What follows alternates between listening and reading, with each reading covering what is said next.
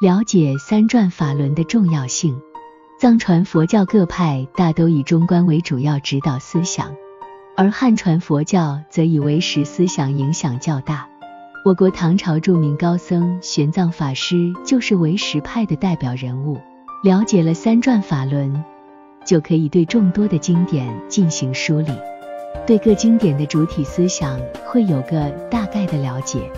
作为大乘经典的《阿弥陀经》。有人依中观思想进行诠释，也有人依照唯识观点进行讲解。虽然《阿弥陀经》本身没有深入的哲学阐释，无法从经文本身判定哲学指向，但从经典所示来看，应属于第二阶段的经典，因为经中开显的极乐净土众生都会成佛的思想，属于中转法轮的思想。对于佛经的分判梳理，除了这里提到的三传法轮说之外，汉传佛教也有五十八教等不同的判别。想进一步了解的读者，可以自行研读相关典籍。